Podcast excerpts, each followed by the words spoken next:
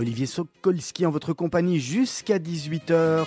Pour m'accompagner comme chaque semaine, Serge Bézère. Bonjour et ravi de vous retrouver Serge. Bonjour Olivier, ravi de vous retrouver aussi. Ça fait plaisir hein, ce, plein été là qui se profile à l'horizon, ce beau ah, soleil c'est merveilleux, c'est magnifique. Et pourtant, et pourtant, on a tout un ensemble de personnes qui sont encore occupées à téléphoner pour Charity et pour faire en sorte que les compteurs montent hein, et chauffent, chauffent, chauffent. Allez, vous avez là vous l'avez excessivement bien fait. Effectivement, si vous voulez participer à votre à votre campagne de de dons pour euh, pour aider la radio pour financer ces nouveaux projets, vous nous suivez sur euh, sur www.charidi slash Radio Judaïka. C'est parfait, c'est tout ce qu'il faut faire. Vous allez voir après, vous allez vous allez être suivi, Serge? En aucun cas euh, vos, vos, animateurs du jour, en tout cas. Hein. c'est vraiment les projets. Hein. Non, non, c'est les projets, tout à fait. Non, c'est pas notre augmentation. Hein. Nous, ça nous ça suffit. voilà. Zéro. Le, le, le décor est planté ou presque, car on n'a pas encore parlé avec notre invitée principale. Elle s'appelle Caroline Franck. C'est la directrice du CHU Bruckmann. Bonjour. Bonjour. Merci beaucoup d'avoir accepté l'invitation de Mythe de Boss. Merci à vous de m'avoir invité. On est ravis. Alors, en deux mots, pour planter le décor, le Charidi, c'est une, une levée de fonds euh, moderne, c'est du crowdfunding, et, et, comme nous sommes une, radio associative, nous, nous avons besoin aussi de l'aide de nos auditeurs, et, ça fait deux, trois jours que nous, deux jours, 24 heures, pardon, que nous avons lancé une campagne euh, de levée de fonds, une campagne de levée de fonds qui est, qui est, qui s'est avérée victorieuse, mais du coup, on a, on a replacé la barre un petit peu plus haut pour essayer d'avoir encore un peu plus, pour faire un peu plus de projets. C'est pour ça qu'on donnait l'adresse. Et je suis sûr qu'avant la fin de l'émission, c'est vous qui donnerez l'adresse aux, auditeurs. Voilà, Caroline Franck, merci en tous les cas d'avoir accepté l'invitation. On le disait, euh, vous êtes avec nous euh, pour, euh, pour une petite heure. Alors, vous, vous êtes la directrice du, du CHU Bruckmann. On va faire comme on fait chaque semaine, on va retourner, mais vous l'avez écouté les, émissions, donc vous savez, on va retourner bien en arrière. On va peut-être demander de vous, de vous présenter déjà en quelques mots. Oui, et, après, et après, on, rentre dans le détail de, de cette présentation. On a le temps, hein. on, est, on est chill. Très bien. Euh, bonjour à toutes et à tous. Donc moi, Caroline Franck, je suis une maman euh, de 39 ans, deux petites filles. J'habite à Bruxelles, mais je suis originaire d'Anguin, hein, donc une ville dans le Hainaut qui est sur la frontière linguistique. Et donc j'ai euh, grandi là-bas avec un parcours scolaire à la fois en néerlandais au début et en français, donc ce qui permet d'avoir d'avoir acquis le bilinguisme, on va dire facilement un vrai cadeau de mes parents sur ce coup-là. Et euh, je suis un enseignement classique, donc je vais au, euh, collège là-bas, euh, latin, grec, et puis j'arrive à la fin de mes humanités en me posant la question qu'est-ce que je vais faire?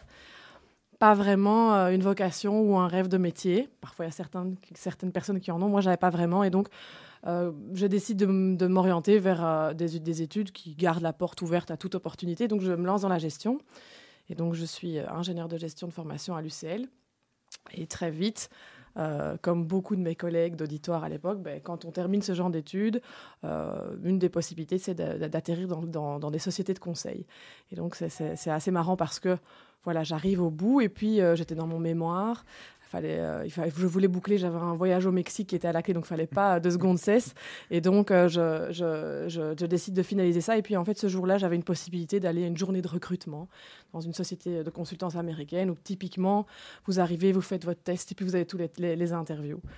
Bon, euh, je décide d'y aller malgré le fait que le temps comptait pour ma mémoire et je me retrouve à la fin de la journée avec un contrat dans les mains, assez incroyablement. et donc là, voilà, la, question s'est posée est-ce que je me lance dans cette aventure du conseil ou pas? Il faut savoir que j'étais, je suis passionnée par, euh, par l'art aussi. Et donc, j'avais euh, envie d'éventuellement faire une carrière plutôt dans le monde des ventes aux enchères. Et donc, j'avais une possibilité de stage euh, chez Sotheby's à New York à l'époque. Donc, c'était vraiment un débat est-ce que je me lance dans un job où je sais que j'ai une sécurité d'emploi, un bon package et où je vais pouvoir faire des choses intéressantes et puis quelque chose de plus risqué? Bon, on va dire que la sécurité a pris le dessus et donc, je démarre chez Accenture, société de conseil américaine. Et euh, je fais plein de missions, voilà, dans tous les secteurs, le bancaire, le brassicole, euh, etc. Et, euh, et puis en, 2000, en 2007-2008, crise bancaire. Et je me retrouve, j'étais à l'époque dans les pays d'Est, je faisais pas mal de projets à l'étranger. Et je me retrouve catapultée retour au bureau de Bruxelles, en étant vraiment avec un job à risque.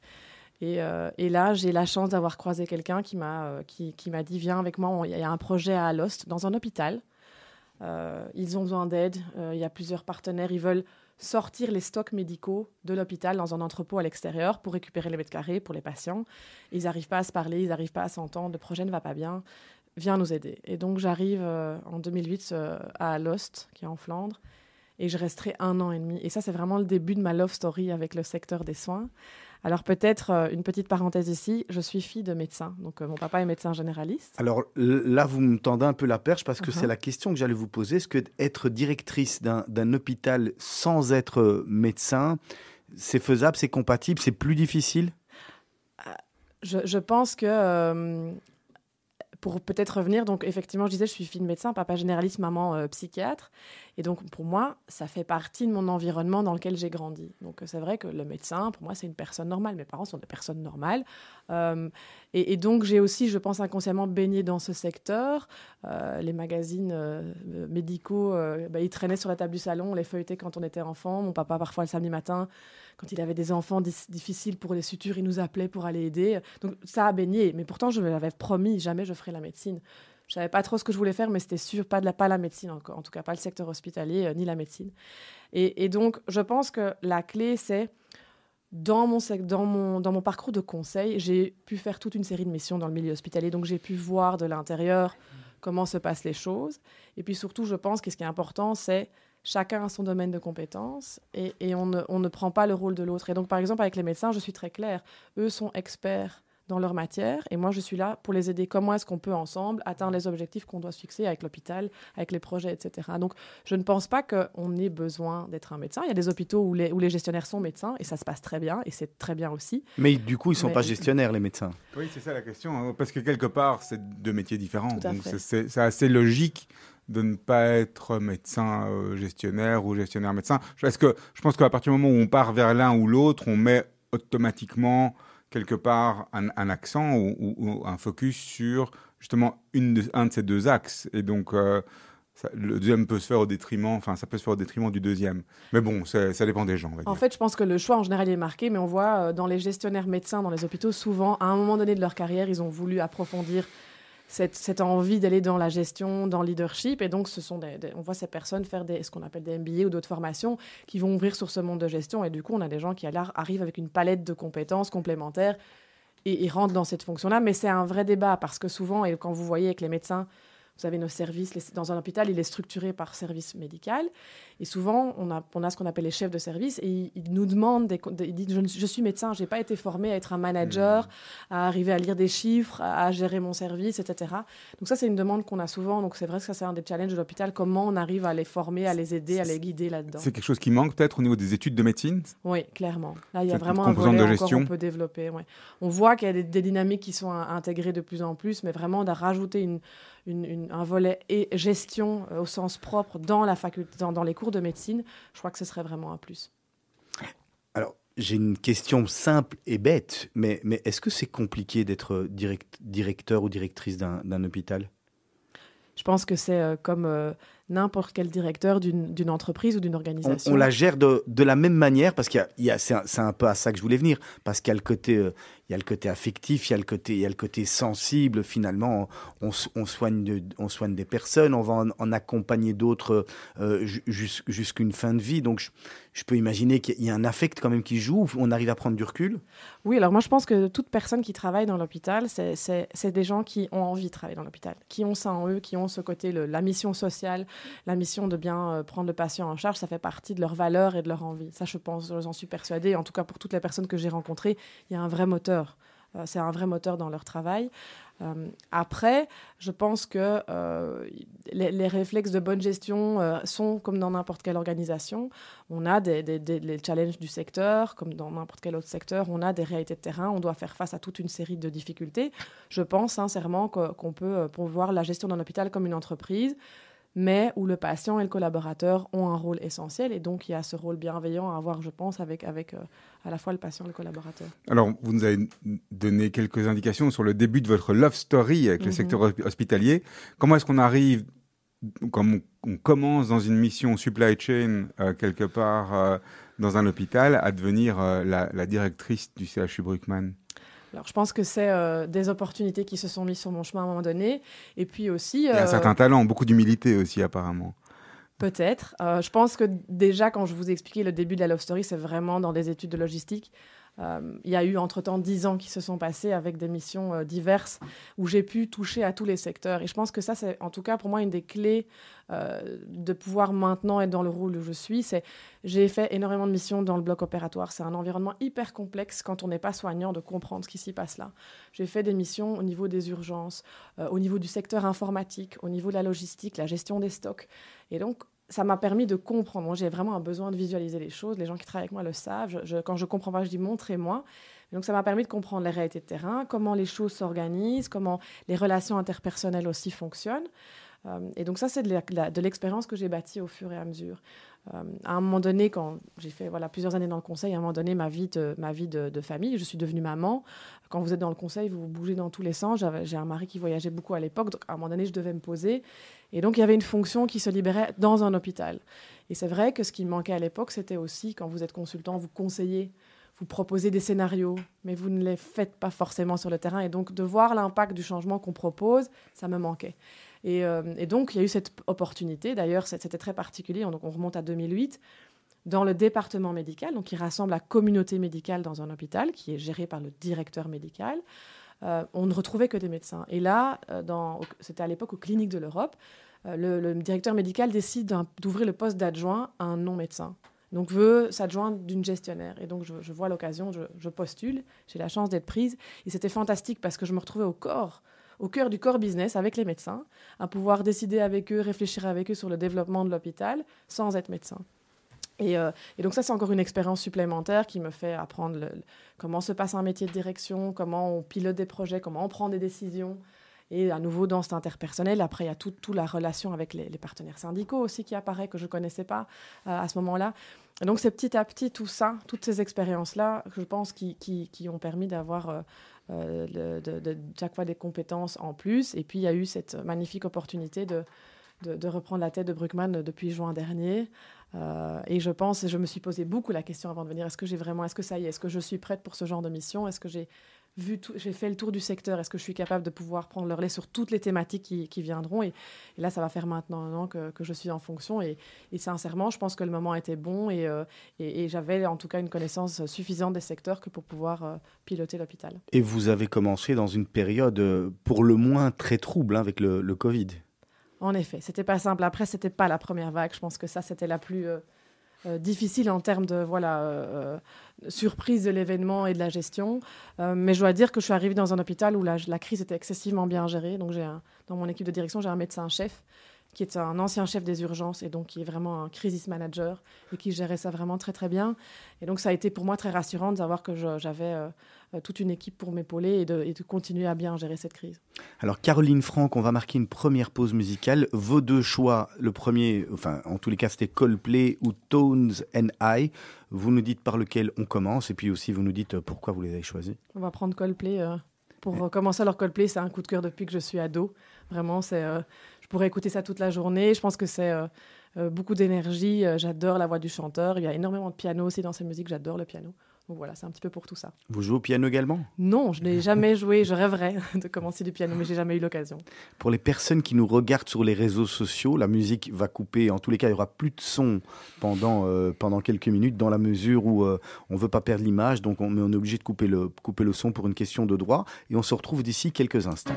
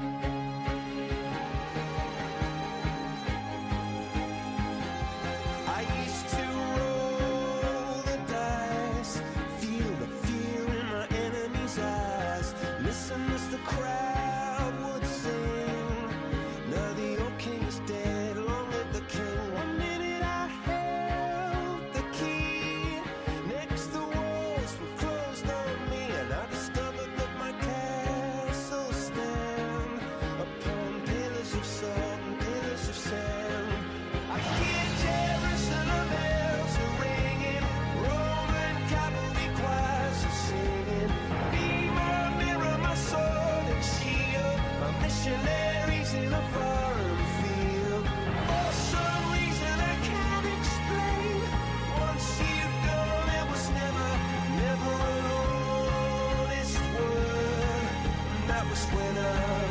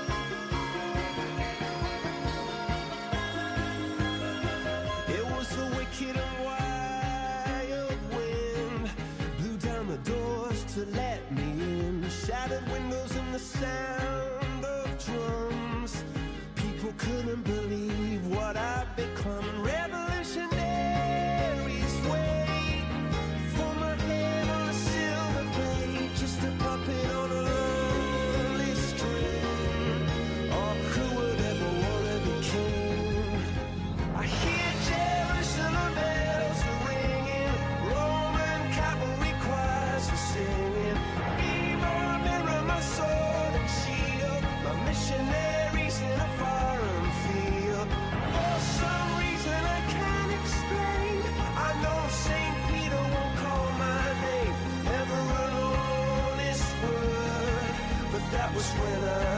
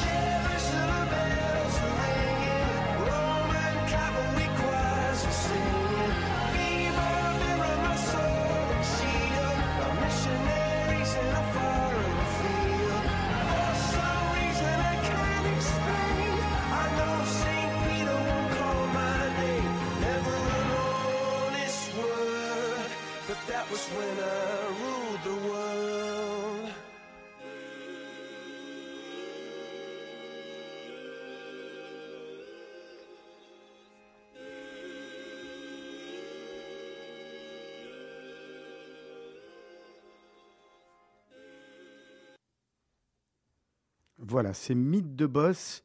C'est Mythe de Boss, je disais, on continue la deuxième partie avec Caroline. Caroline Franck, notre invitée, la directrice du CHU Bruckmann. Je vous rappelle qu'également, si vous voulez continuer à aider Radio Judaïka, qui a atteint son premier objectif sur le Charidi, qui était de 150 000 euros, vous allez sur Internet, www.charidi slash. N'hésitez pas, soyez généreux, vous allez voir, vous en serez euh, encore plus heureux de nous retrouver. Alors, on va re- reprendre euh, où on en était. Euh, on, parlait, on parlait Covid Absolument, Caroline Franck. Donc vous arrivez au CHU Bruckmann, vous prenez cette position de directrice en pleine vague épidémique, en plein, en plein Covid. Alors, donc vous aviez la chance, c'était peut-être pas donc la première vague, mais on était quand même encore toujours dans cette zone de turbulence. Oui, oui, bien sûr, et ça, ça a continué encore, euh, encore pas mal de mois. Alors, encore, à l'heure où je vous parle aujourd'hui, euh, on est toujours en phase, la fameuse phase 1 à Bruxelles, donc on a toujours des lits qu'on doit réserver pour les patients. mais c'est quand même fini aujourd'hui, plus ou moins, non? C'est comme par magie, un peu, on a l'impression. Peut-être que- qu'à l'extérieur, quand on se promène, et la plupart ont repris euh, la vie normalement, mais, mais dans l'hôpital, non, il y a encore des patients Covid. Nos équipes doivent encore s'occuper des patients. On en a encore quelques-uns, pas beaucoup, mais aux soins intensifs. Donc pour, pour ces équipes-là, ça continue. C'est juste que euh, on a, en termes de règles, en termes de, de, de- de mesures, ça s'est un petit peu allégé. Mais par exemple, à l'hôpital, on porte toujours le masque. Donc il y a c'est des petites choses, mais dans la vie de tous les jours, on on l'a quasiment plus. Ça, Voilà. ça restera peut-être le masque finalement. Moi, je pense qu'à l'hôpital, on, on- on devra le garder encore un petit temps parce que par définition, les patients sont des gens faibles. Donc voilà. On va pas revenir sur tout ce qui a été fait, dit et euh, dit de, euh, longuement sur le Covid, mais juste peut-être par rapport au futur, on est prêt aujourd'hui à quelque chose de similaire ou, ou dans, dans le futur? On est prêt à, à- à vivre ça, on est prêt à gérer ça mieux qu'on ne l'était il y a quelques années? Je pense que ce qui a été incroyable, tant dans la première vague que les autres, c'est l'agilité euh, que les, les hôpitaux ont montré, qui était par définition des secteurs où il y a une certaine inertie. Et là, il y a eu cette capacité à changer euh, la façon de faire. euh, Parfois plusieurs fois par jour. Euh, On recevait des courriers euh, dix fois par jour avec des changements de règles, des changements de mesures. C'était assez incroyable. Donc je pense qu'il y a eu une agilité qui s'est mise en place. Les équipes ont appris beaucoup. Les, équipes ont aussi appris à travailler entre elles de manière différente. Donc ça, je pense que ça restera. Il y a pas mal d'équipes aussi qui, qui ce qu'on appelle, les- on a des plans d'urgence dans un hôpital. Euh, et, on, est occupé de, de travailler à les remettre à jour selon ce qu'on a vécu. Euh, oui, je pense qu'on est plus prêt parce qu'on a cette expérience-là. Mais après, je pense que toute situation d'urgence, en général, elle a quelque chose de différent et donc elle nous oblige chaque fois à quand même s- s'adapter. Alors Caroline Franck, l'un des problèmes du Covid, et après on va effectivement en terminer avec ça, c'était qu'il n'y avait pas assez d'infirmières, il n'y avait pas assez de lits dans les hôpitaux. Est-ce que, euh, alors vous, forcément, vous êtes dépendant du, du service public, mais, mais est-ce que vous sentez que de, de ce niveau-là, dans le futur, il y aura une amélioration? Alors aujourd'hui, on, on peut commencer petit à petit à parler du post-Covid, mais il y a une vraie fatigue dans les équipes. Donc effectivement, pendant la crise, on a fait face à, à- un manque de, de- de ressources euh, en tout genre pour faire face à la, à la gestion euh, de la crise. Souvent, les étudiants disaient, mais pourquoi vous rajoutez pas des lits? Mais oui, les lits, physiquement, on peut les mettre. Mais si vous avez personne qui peut s'occuper des patients, c'est pas possible. Euh, avec une prise en charge qui était quand même nécessaire, parfois plus compliquée, parce qu'on ne pouvait pas rentrer dans les chambres comme ça. Donc il y avait des, certaines procédures quand même très compliquées. Euh, oui, à l'avenir, on, on- on- on a des défis de ce côté-là. Il y a des gens, il y a des, des- des- il y a des personnels soignants qui a quitté le métier, qui ne veut plus. euh, il y a quand même eu certains services où oui, les gens ont envie de s'orienter vers, vers une autre profession ou dans un autre, d'une autre manière. Il y a une fatigue qui est là. euh, C'était déjà un, un secteur qui était en souffrance. Euh, les normes, donc on- dans le milieu hospitalier, on a des normes, donc on, on cadre combien d'infirmiers par, par, par combien de lits. Ça, ce sont des normes qui n'ont plus été révisées depuis des années, et qui- alors que les patients dans nos lits sont plus complexes, vivent plus longtemps, ont des pathologies plus, plus lourdes. Donc on a besoin de revoir ces choses-là. Donc il faut vraiment qu'au niveau fédéral, il y ait des décisions qui soient prises pour que ce soit revu. Bon, il y a la nouvelle réforme de notre ministre de la Santé qui est sur la table. On espère que ça pourra amener des réponses de ce côté-là. Mais c'est un défi. Oui, vraiment, le, manque de personnel euh, soignant auprès de nos patients, c'est un Et- vrai défi. Une des causes du manque du personnel, finalement aussi le manque de revalorisation des salaires de, de- de tout ce personnel hospitalier. Ça Alors- commence par là, à mon avis. Alors, je pense qu'il faut nuancer. S'il y a effectivement ce que je vous dis, ces normes, ces règles qui disent combien d'infirmiers au chevet d'un patient dans certains secteurs. Ça, ça doit être vu. Là, on a vraiment un problème parce que du coup, les hôpitaux reçoivent un financement qui en découle.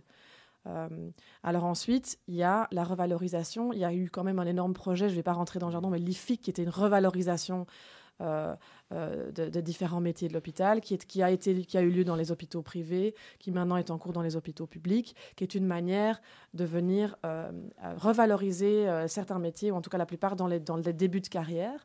Euh, donc ça, ça devrait aussi euh, permettre d'avancer. Et il y a des mesures aussi qui sont prises au niveau du, du fédéral. On a parlé du fonds blouse blanche qui a dégagé des moyens. Mais là où est la clé, c'est aussi d'arriver à recruter. Donc il n'y a plus assez de gens qui rentrent dans les écoles. Parce qu'ils qui sont sont peut-être pas bien assez payés, finalement. Ou pas. Alors, j'ai donné un exemple. hein, la, cri- la crise du Covid, la première vague, à 8 heures, tout le monde était à la fenêtre et euh, les applaudissaient les soignants. Euh, moi, je me souviens, je revenais parfois à vélo de l'hôpital, là, justement à 8 heures, quand les gens applaudissaient. C'était assez incroyable. Puis, vague 2, ça, a diminué. Vague 3, il n'y en avait plus. À la fin, les gens étaient même hyper agressifs quand ils venaient à l'hôpital. Et donc, les soignants ont connu euh, ces montagnes russes euh, de, de- de reconnaissance qui, étaient, qui sont vraiment difficiles. Donc, il y a aussi ce vécu-là qui traîne aujourd'hui.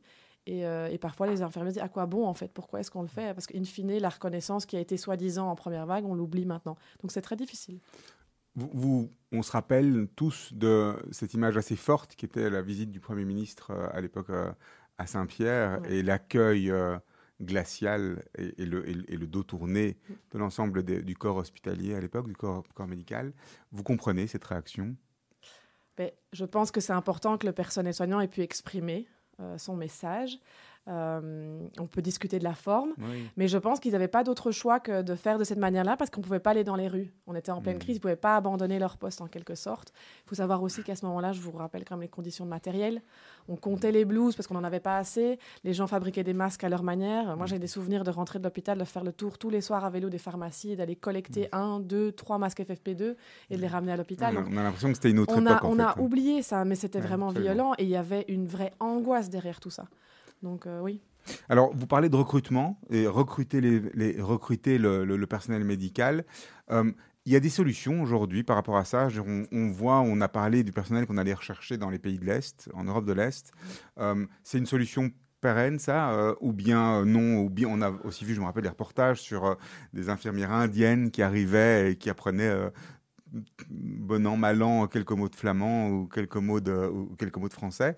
Euh, c'est une solution pérenne ou bien la solution, elle est de, encore une fois, retravailler sur nos canaux de formation en Europe, en Belgique Je pense qu'il faut travailler sur les deux. Donc on continue euh, à, à regarder sur les filières euh, dans, dans les pays voisins ou étrangers. Vous parlez de l'Inde, j'ai une collègue euh, du comité de direction qui avait fait ça dans les maisons de repos, donc elle nous avait Mhm. beaucoup expliqué ça. On, on recrute par exemple pas mal de, techni- de technologues en, en radiologie, parce que ça, il y a une vraie pénurie sur le marché aussi. Il n'y en a pas assez dans les écoles. Donc là, il y a même une question de créer des vocations dans les écoles supérieures, dans les, dans les, dans les collèges, etc., pour, pour donner envie aux jeunes de faire ces formations-là. Et là, on va par exemple au Liban, mais il y a aussi au Portugal. Donc il y a pas mal d'initiatives pour recruter euh, euh, ces métiers et pour les faire venir chez nous, avec des initiatives, soit ils parlent déjà le français ou pas, soit il y a des cours de langue qui sont organisés. Enfin, il y a plein, plein de d'idées différentes euh, qui, sont, qui sont mises en œuvre dans nos hôpitaux. Ça reste des études qui sont longues et complexes. Et est-ce qu'à terme, si on n'arrive pas justement à résoudre ce problème de ressources, on ne va pas aller vers une médecine qui sera moins bonne en Belgique que ce qu'elle était il y a quelques années Euh, On dit toujours qu'on a un, très très bon niveau de médecine en Belgique. Est-ce que ça, c'est encore vrai aujourd'hui? Ça re- restera dans 10-15 ans? Je pense que le niveau d'éducation euh, reste là. Je pense que la question, c'est vraiment d'arriver à, sécuriser euh, la quantité d'infirmières qu'on peut, peut recruter. Et là, je pense vraiment qu'on doit travailler beaucoup plus main dans la main avec l'enseignement pour recréer ces, vo- ces vocations, redorer le blason euh, de différents métiers. On parle beaucoup des soignants ici, mais on a tout autant besoin de brancardiers, donc les gens qui font le Mhm. transport du patient dans l'hôpital. Vous savez, à Bruckmann, c'est un hôpital sur un de nos sites à Horta, pavillonnaire. Et donc, on sait 18 hectares avec tous des petits pavillons euh, euh, en site. C'est un hôpital qui date de 1923 et nous avons 5 km de souterrains qui permettent de relier ces différents pa- pavillons. Parce qu'on ne transporte pas un patient dans son lit en surface, donc on le transporte par les, par les couloirs. On transporte la nourriture, on transporte euh, les déchets. Il y a toute une série de choses. Il y a une vraie vie qui gravite là euh, en sous-sol. Donc, on a besoin aussi de- des métiers qui nous permettent de faire ce transport, du nettoyage, de logisticiens et j'en passe. Il y a vraiment toute une kyrielle de métiers euh, dans l'hôpital et, et c'est pas forcément toujours facile de, les recruter euh, tous ensemble. Non, mais je connais très très bien CH Bruckmann, j'y suis né, donc euh, pour dire. Alors, une crise en chasse une autre, et aujourd'hui on est dans, dans, une problématique une crise en Ukraine. Est-ce que vous avez un rôle à jouer? On a vu Philippe Claus euh, il y a euh, la semaine dernière, je pense, euh, sur le terrain. Philippe Claus, c'est la ville de Bruxelles, c'est donc aussi le réseau Iris, donc ça veut dire que c'est directement ou indirectement lié à ce que vous faites. Il, il était là pour parler médical. Qu'est-ce que ça impacte? Quel est l'impact que ça a pour vous? Il, il a vraiment une implication forte, donc ça fait plusieurs semaines et il nous en parle. On, on le- on le- on le rencontre régulièrement avec les différents directeurs généraux des hôpitaux de la ville de Bruxelles. Et c'est vrai qu'il y avait eu plusieurs demandes, notamment sur ce, voyage vers euh, l'Ukraine avec des ambulances de Saint-Pierre, avec du matériel médical. Donc là, il y avait une première discussion pour comment est-ce qu'on peut euh, euh, rassembler ce, matériel selon les hôpitaux. Là maintenant, voilà, c'est assez récent. En son retour d'Ukraine, il y a une demande de, de potentielles conventions et donc on va, on va discuter avec la, la- ministre de la Défense prochainement parce qu'à Brugman, nous avons sur le site de Nederoverenbeek, donc l'hôpital militaire, il y a un plateau où nous avons quatre uni- unités de soins de revalidation et donc il y a peut-être une demande euh, de pouvoir prendre en charge des patients ukrainiens, de revalidation, des traumas ortho, etc. sur le site. Donc nous allons en discuter maintenant, voir comment cela peut s'organiser, comment ça peut être pris en charge. Donc oui, évidemment, on participe euh, dans cette dynamique pour pouvoir aider euh, euh, ces prises en charge-là. C'est encore quelque chose de nouveau pour vous, ça? Ah oui, complètement. Vraiment une première. Mais après, comme je disais, j'ai vraiment des équipes euh, excessivement compétentes autour de moi. Euh, on, a, on a pas mal d'experts, que ce soit médicaux, juridiques, euh, de soins. Donc, on va pouvoir préparer ça euh, euh, tout à fait euh, correctement. Caroline Franck, c'est quoi les, les différences fondamentales ou la diffé- en- en- entre un, alors on l'entend dans le mot, on entend la réponse, mais entre un hôpital privé et un hôpital public, est-ce que ça se gère de, de la même façon? Est-ce que vous, au CHU Bruxelles, vous avez plus de latitude parce que finalement on sait que derrière euh, on peut, on peut se permettre peut-être d'être moins, euh, euh, moins déficitaire, je ne sais pas s'il y a des hôpitaux qui gagnent de l'argent, mais est-ce que ça se gère de la même manière? Alors, je- ce que je disais au début, je pense que les, les- principes d'une bonne gestion restent d'application des deux côtés. Alors, j'ai l'expérience, euh, justement, j'étais avant dans un hôpital euh, privé, maintenant public. Je pense qu'il y a, y a- euh, faut savoir qu'il y a une différence aussi au niveau des statuts des médecins, donc ça peut jouer, mais la prise en charge des patients, on l'a fait de la même manière des deux côtés. Après, c'est vrai que notre mission intrinsèque, c'est la prise en charge de tous les patients, quel que soit leur milieu social, que ce soit leur conviction, etc. Et donc, euh, il faut savoir qu'on a vraiment euh, euh, plein de communautés différentes qui sont prises en charge chez nous, qui ont parfois des difficultés sociales, des, des- certains niveaux de précarité. Donc peut-être que ça, oui, clairement, c'est l'hôpital, euh, c'est la, on va dire la mission de l'hôpital public de pouvoir prendre tous ces patients en charge. Euh, Il y, a- parfois des gens, c'est assez, assez dingue à dire, mais on a des patients qui, parfois, qui sont hospitalisés chez nous, préfèrent rester deux, trois jours de plus parce qu'ils sont dans une telle situation de précarité que c'est plus, plus dangereux pour eux dans leur euh, récupération de soins d'être, retournés chez eux que de, que de rester à l'hôpital. Donc ça, ça fait partie de la réalité aussi, mais il faut savoir, et c'est vraiment un point commun, je vais dire, à tous les gens que j'ai côtoyés jusqu'à présent à l'hôpital, c'est cette bienveillance envers le patient. C'est vraiment quelque chose qui est là, qui est très, très, très fort présent. C'est difficile à expliquer de manière tangible, mais c'est vraiment quelque chose que je vis. Euh, tous les vendredis, on va rencontrer les équipes sur le terrain, ça se sent, ça se sent dans l'envie de prendre le patient en charge, ça, se- ça fait partie de l'ADN de l'hôpital, vraiment très fort. Mais ça, j'imagine que c'est dans le privé également.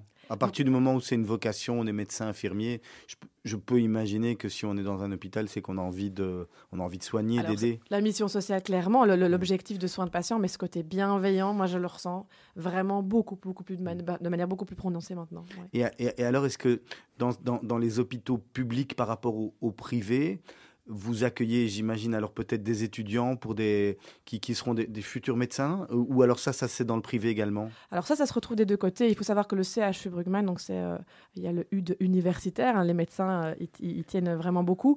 On a évidemment dans notre mission aussi une mission de recherche et d'enseignement. Et donc nous accueillons pas moins de 140 assistants euh, ou euh, médecins en formation qui viennent, euh, c'est planifié dans leur cursus de spécialisation, qui viennent par faire leur formation euh, dans nos murs et être encadrés par des spécialistes euh, vraiment très chevronnés dans, les différentes spécialités. Donc ça fait partie de notre mission, c'est vraiment quelque chose, je sais que ça, je ne peux pas y toucher, c'est un, un des éléments fondamentaux qui font aussi partie de la culture, tout comme la recherche. Il y a vraiment une volonté de participer à la recherche clinique. Il y en a des secteurs qui font des publications euh, tout vraiment euh, régulièrement. Il y a du coup des, découvertes scientifiques qui peuvent être faites, il y a des progrès qui peuvent être faits. C'est vraiment assez, euh, assez impressionnant. Et je suis d'ailleurs très fière de travailler dans un hôpital où ces deux éléments sont, euh, sont vraiment fondamentaux. Pour revenir deux secondes sur le public-privé, la différence entre les deux, en termes de gestion, ça s'approche différemment, en termes de budget ou en termes de- de contraintes budgétaires. On a tendance à dire, bon, si c'est du public, c'est pas grave, on épongera toujours la dette. Mais c'est comme ça ou c'est pas comme ça? Aujourd'hui, euh, la, la- la gestion doit être faite de la même manière des deux côtés. Avec Euh, la même rigueur. On doit avoir une même même- rigueur. On, doit, on sait qu'on a euh, peut-être des populations différentes, des besoins différents, mais on doit avoir la même rigueur de gestion. Euh, il, faut, euh, voilà, la, gestion en bon père de famille, elle est vraiment nécessaire et on doit. Et je pense qu'on doit être très transparent là-dedans. Euh, ça nous permet de garder une qualité de soins, ça nous permet de suivre les technologies médicales, ça nous permet de rester attractifs, et puis tout en, en continuant à permettre aux patients d'avoir un cadre, un environnement de soins qui reste au goût du jour et dans lequel ils se sentent bien. Alors, en parlant de- d'environnement de, patient et du goût du jour, une des grandes tendances du moment, c'est le tourisme médical, où des gens vont un peu à gauche, à droite, euh, pour aller faire différentes choses. On va faire des implants capillaires euh, en Turquie, on va faire de la chirurgie esthétique en Roumanie. Euh, Est-ce que la Belgique est une destination privilégiée pour faire du tourisme médical, selon vous? Alors, je pense que le, le- le- moi, j'aurais plutôt tendance à avoir le- aussi, on a, ce qu'on voit, c'est le shopping médical. Je vais peut-être commencer par ça. Donc, on voit aujourd'hui euh, les, les- gens qui ont un- une première pathologie avec un premier diagnostic et puis qui vont vouloir aller voir un deuxième, un troisième avis. Donc, nous, ce dont on souffre parfois, c'est effectivement ces annulations euh, massives de rendez-vous. Mais bon, je parle maintenant de Brugman, mais ça se fait dans d'autres hôpitaux aussi. Donc, c'est vrai qu'il y a cette tendance au shopping médical avec le patient qui s'implique beaucoup plus dans la compréhension de son diagnostic, dans voilà, tout ce qu'on trouve maintenant sur Internet, les réseaux. euh, Donc c'est vrai que ça, c'est une tendance qu'on voit le patient empowerment, comme on dit, où les patients s'impliquent beaucoup plus. Après, je pense qu'il y a des tendances et en fonction de, de, de, de, de- de- de certains développements, oui, parfois on peut aller dans certains pays, mais est-ce que la Belgique est une destination euh, privilégiée? Pas encore. Pas encore, je pense. non. Par contre, on a quand même une très bonne réputation au niveau international, au niveau Tout des chercheurs ou des, ou, des, ou des spécialistes. Donc, on peut avoir fait. des consultations qui sont faites sur des protocoles peut-être ou, des, ou, des, ou des, dans, dans la recherche justement universitaire, des choses, euh, des, Il y a des accords hein, qui existent. Donc, par exemple, je vais citer ici l'exemple avec l'Algérie, où on a clairement euh, on a des patients euh, qui, pour toute une série de pathologies cardiaques, je vais prendre ça, viennent se faire prendre en charge chez nous. Et donc, il y a des contacts entre médecins, via la télémédecine, via des, premières prises de contact. Et alors, il y a des protocoles très précis avec des devis. Le patient vient, est pris en charge, euh, et puis peut retourner euh, dans son pays pour la suite. Mais oui, ça, ça existe. Je prends l'Algérie, mais il y a d'autres exemples dans d'autres pays euh, où, où il y a ces conventions très, très euh, précises qui existent. Caroline Franck, alors pour parler euh, de quelques chiffres, hein, pas beaucoup, euh, ça représente euh, euh, combien de lits, combien, combien de patients euh, viennent vous voir tous les jours, combien de personnes travaillent chez vous à l'hôpital? Alors, quelques chiffres. Donc, Brugman, on a trois sites. Ça, d'abord, pour commencer, pour au niveau de, l'hôpital. On a trois sites. On a le site Horta à Laken avec euh, euh, 600, euh, plus de 600 lits. Ensuite, on a le site Paul Brien à Scarbeck avec euh, à peu près 130 lits. Et puis, alors, on a nos unités de revalidation euh, à l'hôpital militaire avec une petite centaine de lits. Donc, au total, on a plus de, on a, oui, 135 lits exactement. C'est un hôpital. euh, 835, c'est grand, c'est euh, par c'est rapport. un des gros c'est déjà un des de gros hôpitaux de Bruxelles. Oui, tout à fait. Euh, alors, en termes de, de médecins, près de 600 médecins, plus de 4000 collaborateurs. Donc, ça vous donne quand même une idée euh, des équipes qui, euh, qui gravitent sur nos trois sites. C'est un hôpital, euh, l'hôpital à Laken d'abord qui a été créé en 1923. Donc, l'année prochaine, en juin, nous fêterons les 100 ans. Un hôpital qui a été créé par Victor Horta, donc style Art Nouveau. Donc, c'est aussi une particularité dont on est particulièrement euh, fier. Euh, J'ai parlé des 18 hectares parce que c'est un parc. Donc, en comparaison avec des hôpitaux en monobloc, chez nous, on a vraiment un, c'est un petit village, un petit parc où on peut se- se- circuler. C'est vraiment très agréable.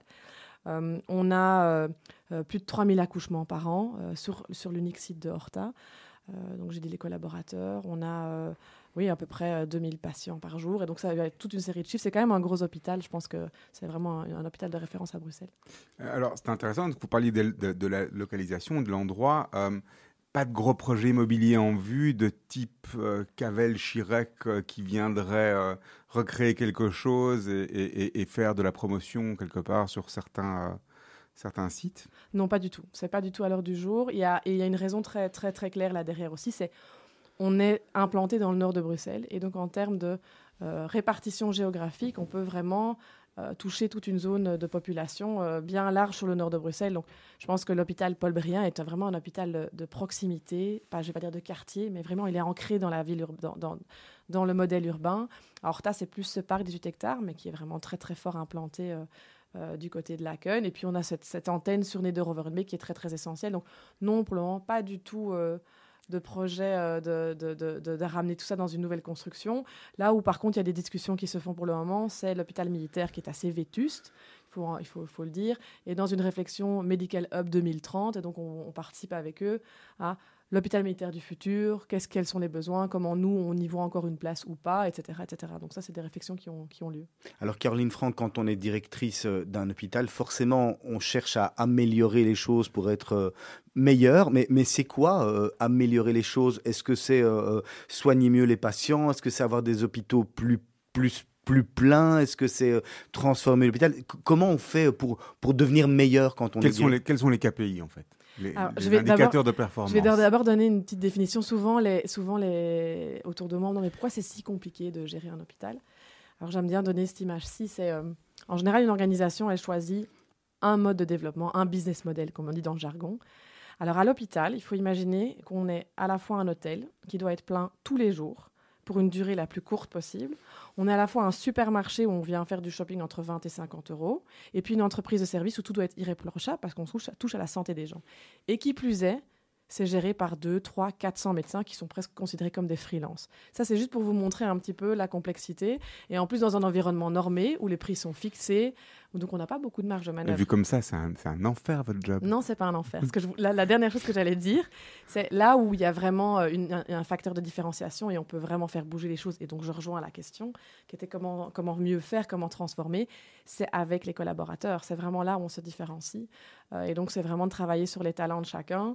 Alors, je pense que ce qui est important, c'est de donner un cap aux gens. Quand je suis arrivée, beaucoup de monde m'a dit on ne comprend plus très bien vers où on va. Bon, on est en pleine crise Covid. Euh, je, je reprends le rôle de directeur général. Il y avait quelqu'un qui était là faisant fonction à l'intérim pendant, pendant à peu près deux ans. Donc pas vraiment un capitaine fixe quelque part. Donc les gens avaient vraiment besoin de, de se refixer des objectifs. Et c'est ce que j'ai fait rapidement en disant, on se donne trois objectifs clés, on se fixe cette direction-là et on consolide toutes les initiatives. Trop souvent, il y a plein de projets qui gèrent, mais on n'aboutit pas parce qu'en fait, on est, on est éparpillé sur beaucoup trop de choses. Donc l'idée est vraiment de consolider, de prioriser et de choisir ensemble les quelques projets clés. Vous avez beaucoup de pression sur vous finalement le matin quand vous vous réveillez Est-ce que vous y allez, euh, non pas une chape de plomb, parce que forcément vous êtes motivé, mais est-ce que c'est compliqué? Est-ce que c'est un poids de, de gérer tout ça? C'est c'est une énorme, ça reste une énorme entreprise qui en plus est dépendante de, de l'État. Non, c'est pas un poids. Et heureusement, je pense. Sincèrement, je pense que parfois, on me dit au début autant de 4000 employés. Je dis non, moi, je réfléchis pas en termes comme ça. Je pense que non, j'adore mon boulot, j'adore les gens avec qui je travaille. Et, euh, et c'est vraiment plutôt en se disant chaque fois quel de, comment est-ce que chaque journée on peut faire avancer les choses et faire en sorte que, que nos projets avancent et que l'hôpital et, et toutes les personnes qui. C'est jamais travaillent- fini. Non, c'est jamais fini. C'est ça qui est passionnant dans ce secteur, vraiment. Et c'est ce qui vous amène sur l'hôpital du futur, l'hôpital de demain. Il y aura des grands changements à, à prévoir sur l'hôpital du futur? Oui, moi je reste persuadée que d'ici 10 ans, on viendra l'ambulance viendra nous chercher, on n'aura plus l'appeler. Je pense que voilà, c'est un, peu euh, une chose à laquelle je crois. Je pense que l'hôpital va changer à être plus des plateaux techniques, avec plus de choses à la maison, dans, dans des, dans voilà, plus, du, plus des plateaux techniques vraiment forts. Euh, il y a pas mal de- de choses qui sont en cours maintenant, la télémédecine. Le Covid a permis de mettre toute une série de choses en place, mais j'ai l'impression qu'on traîne dans la formalisation de tout ça. On a vite mis des petits codes en place pour pouvoir faire, mais aujourd'hui, finalement, la téléconsultation, euh, L'INAMI n'a toujours pas formalisé ça, alors qu'on est quand même à plus de deux ans. Il y a des choses qui vont trop lentement, je pense. Mais au moins, il y a une prise de conscience que c'est possible. Et quand on voit le milieu des startups, ça explose dans le secteur euh, euh, des soins de santé, dans les médicothèques. Donc non, non, je pense qu'il y a vraiment beaucoup de choses. On va, on va, euh, je pense que d'ici d'ici les 5-10 prochaines années, on- la médecine aura, se fera d'une manière différente. Alors en plus, on a de plus en plus d'intérêt pour ce, secteur, le secteur médical et les hôpitaux, notamment grâce aux séries télévisées et aux films. Alors dites-nous, quelle est la part de vérité dans un Grey's Anatomy, New Amsterdam et Urgence? Moi, J'étais Est-ce j'étais que une vraie demain- fan de Grey's Anatomy. hein. Demain, on aura CHU. Bruckmann? Il y aura CHU Bruckmann demain ça, ça- Ou Iris, Iris Belgium? Non, mais je pense qu'il y a, oui, il y a des choses euh, qui se passent euh, dans les hôpitaux, euh, comme là, la gestion des urgences. C'est, voilà, oui, il y a parfois des moments qui sont là-dedans. Après, ça reste des séries télé. Ah ben là, vous nous avez tendu une perche parce que justement, la, la gestion des urgences, alors moi je connais pas particulièrement l'hôpital Bruckmann, mais, mais, mais, mais on sait que finalement, dans le mot urgence, on entend que ça doit aller vite. Mhm. Et souvent, quand on arrive aux urgences, je sais pas comment c'est chez vous, mais dans les hôpitaux, euh, euh, les autres hôpitaux, quand on arrive aux urgences, on doit patienter des fois une heure, deux heures, trois heures. Finalement, ça devient plus une urgence. Il y a- y, y un problème de gestion au niveau des urgences? Alors, je pense qu'à Bruxelles, alors je vais parler de Bruxelles, le un des problèmes qu'on a, euh, c'est que les gens n'ont plus forcément leur généraliste. Et donc, pour n'importe quel euh, problème médical, je vais prendre l'exemple du week-end, qui Ah, C'est souvent la nuit, les urgences. on va euh. aux urgences. Et donc, il y a un engorgement qui se fait là, je ne vais pas dire de la bobologie, mais des, pas des vraies urgences. hein. Et donc, ça, c'est une première chose, en tout cas, à Bruxelles. On a un engorgement là qui pourrait être fait et pris par ce qu'on appelle la première ligne. Ensuite, je pense aussi que oui, là, un des grands manquements dans les services des urgences, et je ne vais pas faire une généralité, mais on voit partout souvent, c'est le manque de communication. Par définition, quand vous arrivez aux urgences, vous êtes, euh, euh, vous êtes dans une période de crise vous-même, d'inquiétude, d'angoisse, de douleur, et donc, en fait, plus que jamais, on a besoin d'infos, de communication. Et souvent, les équipes qui s'occupent des urgences, les soignants, sont dans un rythme avec plein de patients qui arrivent, des gestions différentes. Et parfois, on omet un, petit peu trop cette, fluidité de communication et, rassurer le patient. Et donc, parfois, c'est ça aussi qui se passe, c'est que euh, les gens ne comprennent pas parce qu'on ne leur parle pas. Après, il y a la gestion des, catégories, des niveaux d'urgence. Donc, ce qu'on passe, en général, vous arrivez, vous êtes pris dans un tri et on va définir les niveaux de sévérité. Et oui, il arrive, j'ai moi-même eu l'occasion, suite à une chute de vélo il y a quelques années, une radio des côtes, j'avais probablement une côte fêlée, mais il y avait une vraie urgence devant moi qui a mobilisé toutes les équipes, un arrêt cardiaque, tout le monde lâche tout, et donc oui, j'ai dû attendre 4 heures alors que j'étais dans l'hôpital, que je connaissais les gens, mais il y avait une dame qui est arrivée qui ne comprenait pas, je lui ai dit, écoutez, il y a, il y a quelqu'un qui, va- qui, qui est vraiment euh, dans un mauvais dans état. un mauvais état, c'est normal que Et c'est là qu'on dit qu'il faut être une, des patients, coupure, de- voilà, parce qu'il faut de la patience finalement. probablement. Mais voilà, donc je pense que c'est ça qui est parfois mal compris euh, dans la lecture de je vais aux urgences, et donc je pense que je vais être pris en charge dans la minute. Alors Caroline Franck, vous n'avez pas 40 ans, vous êtes directrice du CHU Bruckmann. C'est quoi l'étape d'après? C'est passer au niveau d'Iris, euh, mais, mais où c'est beaucoup plus politique. C'est euh, de finalement aller voir à New York et faire, euh, et faire quelque chose là-bas, dans le médical ou bien dans, dans, dans l'art et dans les ventes publiques Alors, dans ce secteur-là, il est clairement euh, plus du tout euh, euh, de, dans ligne de mire. Non, je, je n'ai pas de réponse à cette question-là, en fait. Je pense que là, j'ai euh, j'ai vous vraiment de quand même, un petit peu. Mais non, parce que je trouve que j'ai beaucoup pour me projeter dans l'hôpital là, avec tous les, tous les chantiers qu'on a, les, les- les choses qu'on voudrait voir atterrir. Il y a au minimum pour 5 ans de travail pour commencer vraiment à voir euh, tous les effets positifs de ce qui se met en place. Donc non, j'ai pas de. On m'a posé, c'est pas le premier à me poser cette question-là. Ah, Moi, moi Euh, j'allais demander si euh, un poste de ministre éventuellement de la santé était plus tard euh, envisageable. C'est pas du tout à l'ordre du jour. Mais, mais, mais, mais Iris, c'est politisé ou c'est pas politisé? Je veux dire, À partir du moment où on bouge dans cette mouvance-là, vous n'allez pas pouvoir aller beaucoup plus loin au niveau du CHU Bruckmann. Vous êtes en haut de la pyramide. Donc après, c'est partir vers ben, ce qu'il y a au-dessus, entre guillemets. Donc c'est vers Iris, oui. Ah, euh, voilà, bon, je pense que les gens réfléchissent pourquoi au-dessus, il y a à côté. À mais pour le moment, je dis vraiment, je pense que je, je m'épanouis très fort dans, ce, dans, dans la fonction que j'ai maintenant. Il y a encore beaucoup de choses à faire, j'ai encore beaucoup de choses à apprendre Mmh. aussi. euh, de- de- des gens avec qui je travaille. Donc, euh, je vous dis, je n'ai pas, répondu à la question et pas vraiment une réponse comme ça. euh, Bon, ben, on n'arrivera pas à vous piéger là-dessus aujourd'hui. alors. C'est pas un piège, mais en tous les cas, les, les, les, les- les patients restent dans les hôpitaux de, de moins en moins longtemps. hein. On le voit pour des, des interventions.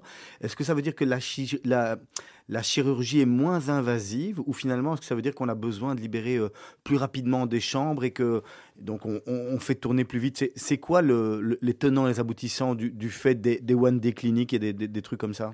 Mais il y a des techniques clairement euh, qui, qui sont maintenant disponibles. Euh, on voit par exemple des prothèses de hanches qui peuvent euh, se faire dans ce qu'on appelle le CMD ou en one day, qui sont plus dans des hospitalisations de 3-4 jours. Donc il y a des changements qui se font là. C'est ce qu'on appelle le fameux virage ambulatoire.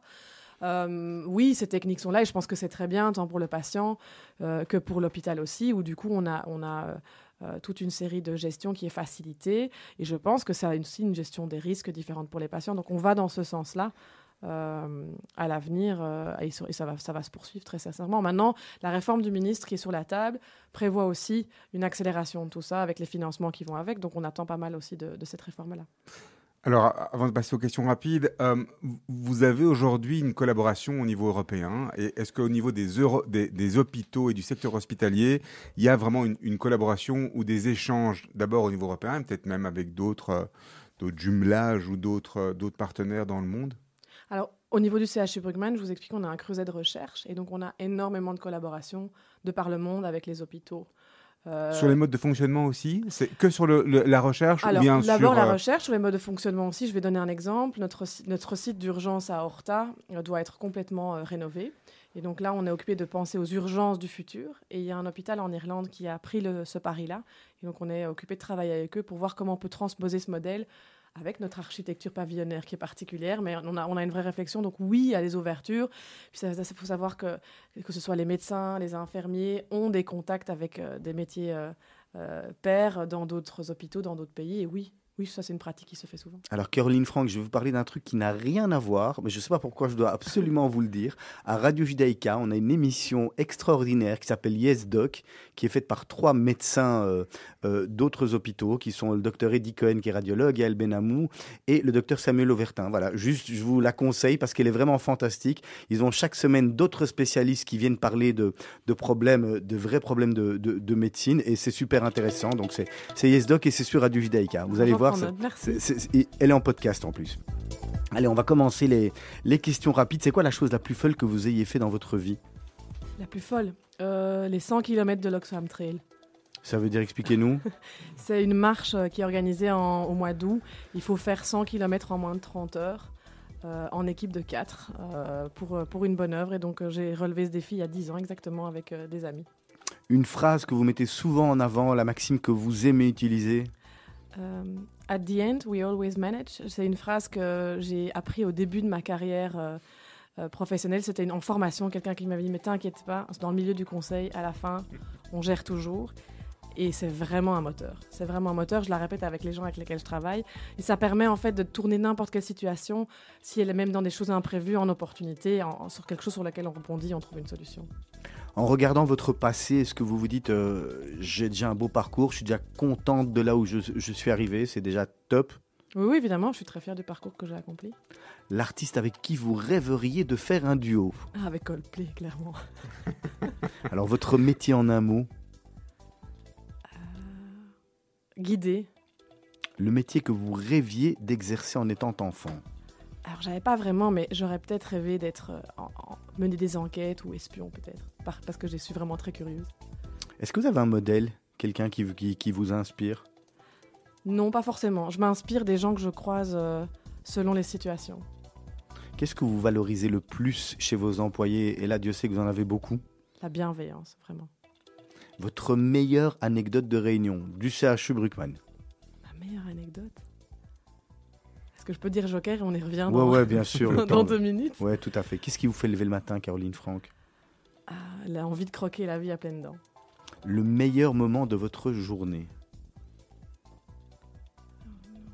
Ouais, je crois que c'est euh, quand euh, je vois mes filles qui descendent les escaliers le matin avec un sourire pour redémarrer la journée. Vous avez le temps de les, de les conduire à l'école ou finalement vous êtes, euh, c'est compliqué, vous avez des horaires de fou? Alors j'avoue que c'est un travail d'équilibriste. Heureusement que j'ai euh, un mari qui m'aide beaucoup et qu'on peut équilibrer un maximum les choses, mais pas tous les jours. Mais j'essaye en tout cas d'être un maximum disponible. C'est quoi votre, vos horaires finalement? Alors je suis très euh, stricte là-dessus parce que c'est pour moi important d'arriver à garder un équilibre parce que pour rester euh, pleine d'énergie et bien faire mon travail. Donc euh, ça- les, les journées démarrent, euh, on va dire, euh, vers, vers 8 heures et je rentre chez moi entre, entre vers 7h, 7h30. Euh, mais euh, les journées sont à 350%. voilà. Ouais, Parce, parce qu'il y a moyen, si on veut travailler dans votre hôpital, non pas 24 Ah oui, sur pourrais ne 24, pas mais, mais on pourrait ne pas rentrer Mais finalement. j'ai besoin de garder ma bulle euh, le soir en famille et, et aussi un maximum le week-end et de, de prendre un peu de temps pour moi et de donner des choses pour, pour avoir une bonne énergie. Ça, c'est le meilleur moment de votre journée, c'est quand vous rentrez le soir à la maison? Non, en fait, la journée, elle est remplie de plein de moments. euh, J'en ai pas un particulier, mais ça peut être euh, si j'ai un super repas le soir ou si j'ai euh, j'ai été faire du sport et que ça m'a fait du bien, ce sera aussi un très bon moment. On connaît celui d'aujourd'hui, en tout cas. C'était ici, l'heure avec nous. Tout à fait, Voilà. La clé de la réussite, Caroline Franck. la persévérance. Alors, si vous aviez une lampe d'Aladin, vous avez trois vœux, vous frottez la lampe et vous avez droit à exaucer trois vœux, ce sont- ce seraient lesquels? Dans le milieu, dans le milieu hospitalier? Dans ce que vous voulez. Ça, c'est c'est vous, euh, vous et vous-même. Alors, je pense que dans le milieu, je vais prendre le milieu hospitalier. euh, je voudrais que les choses aillent plus vite, les décisions tombent plus vite, euh, clairement. euh, qu'on puisse avoir plus d'infirmiers. Je pense que ça, ils le demandent tous. Et puis, euh, oui, je crois que j'ai toujours eu la chance de rencontrer les bonnes personnes sur mon chemin et que ça, que ça puisse continuer.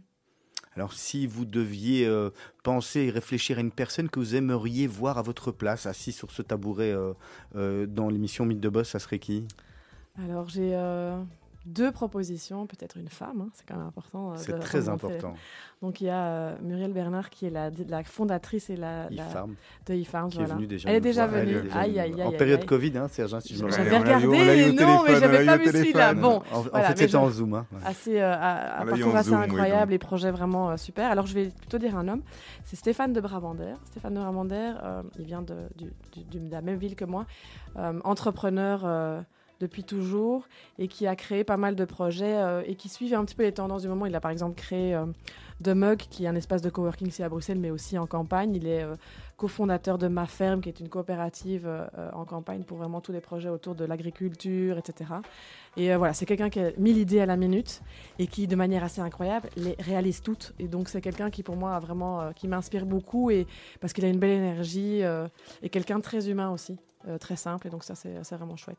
Allez, Serge, la dernière, elle est pour vous. La dernière, elle est pour moi. Alors, quel est le conseil que vous auriez aimé que l'on vous donne à 20 ans et qu'on ne vous a pas donné?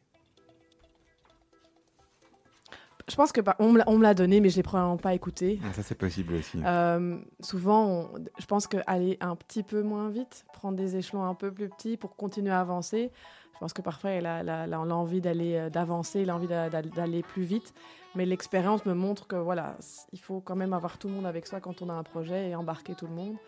Et euh, donc, il y a, quelque chose qui tout seul, on va plus, on va plus vite, mais ensemble, on va plus loin. Je crois c'est ça. Et donc, euh, voilà, je pense que ça, c'est quelque chose que j'aurais peut-être un peu plus écouté euh, auparavant. Voilà. Merci beaucoup, Caroline Franck, d'être passée par ici. C'était bien plaisir. sympathique, très intéressant, encore une fois, euh, comme tous nos invités. Mais chaque fois, on découvre, nous, des, nouvelles, euh, des nouveaux métiers, des nouvelles passions. Et, et on sent, vous, comme les autres, que vous êtes passionné par ce que Tout vous faites. fait. Et c'est toujours euh, agréable de, de- de nous transmettre votre, votre énergie.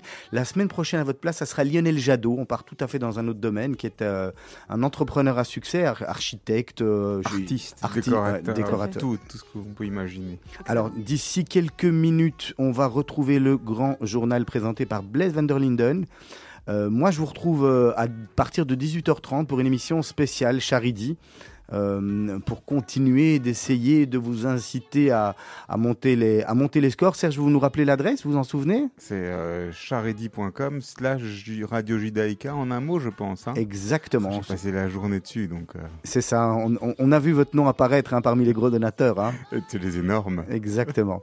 voilà, donc euh, on se quitte avec euh, Dance Monkey, Tones and I. En un mot, pourquoi? Cette chanson me donne la pêche.